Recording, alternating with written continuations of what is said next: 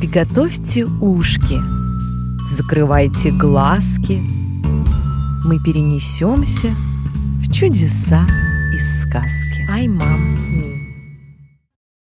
Приключения Пиу-Пиу, интуитивного робота на зеленой планете.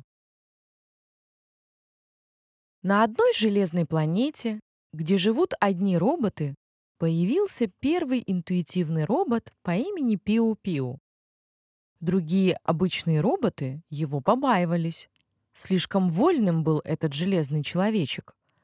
Вечно он смотрел на звезды и мечтал улететь с железной планеты. Однажды он так и сделал. Собрал корабль и отправился изучать другие планеты.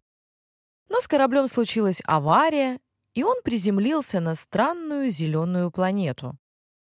Там он познакомился с одним из его обитателей, мальчиком Вовой. У Вовы есть маленький пушистый пес Персик. Робот его долго изучал и рассматривал. Странно. Такой мягкий и пушистый, совсем не похож на железную кожу Пиу.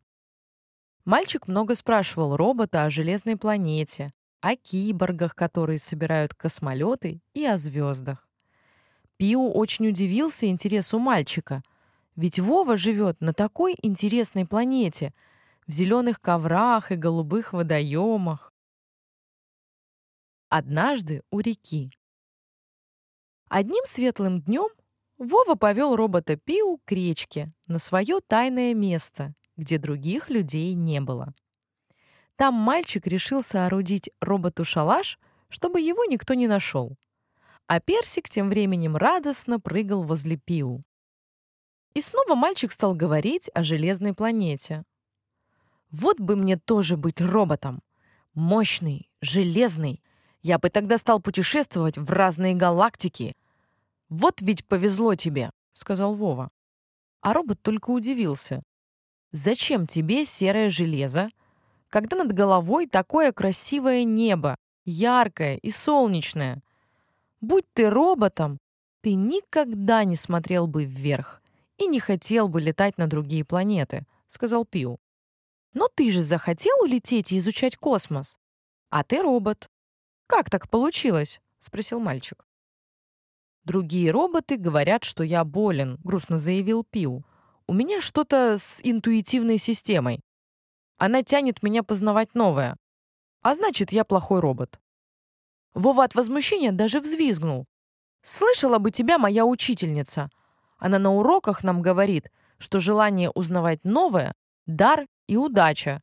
Тебе очень повезло. Наверное, даже больше, чем другим роботам. Так что ты совсем не болен, сказал Вова. Странный огонек. Внутри Пиу стало как-то тепло. Он не понимал, что происходит с ним, и даже немного напугался.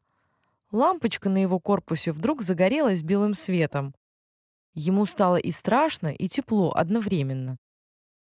«Вова, что это со мной? Почему мне кажется, что внутри меня завелся пушистый зверек? Я точно болен, заговорил Пиу. Не паникуй. Сейчас мы решим твою проблему, с хитрым взглядом сказал Вова. Тогда он взял робота за железную ладонь и потянул его купаться в реку. А персик побежал за ними. Индикатор стал гореть меньше, а робот вдруг засмеялся. Тогда он и не знал, что умеет так громко хохотать. Пиу включил свой моторчик и стал плавать так быстро, словно он акула, ну или моторная лодка. Ребята с собачкой вышли из воды и стали обсыхать на солнышке. Все трое друзей были довольны купанием. Мальчик и робот стали разговаривать обо всем на свете. Вова рассказал о своей школе и маме, о том, что такое семья и дружба. А Пиу рассказал, как видел ярчайшие звезды, когда другие роботы их в упор не видели. Об огромных космолетах и их серых деталях. Стало вечереть, и небо стало покрываться маленькими звездочками. Мальчик и робот разожгли костер и прилегли на камушках, рассматривая небо. «Эх, вот бы и мне отправиться в космос», — сказал Вова. «Отправишься, если ты действительно этого хочешь», — ответил Пиу. Стало совсем темно, и мальчик с собакой отправился домой, пообещав вернуться утром и продолжить показывать свою планету роботу. А Пиу остался около своего шалаша, рассматривая звезды и запоминая их расположение в небе. «Ох, как много еще неизученного в этом мире», — подумал робот.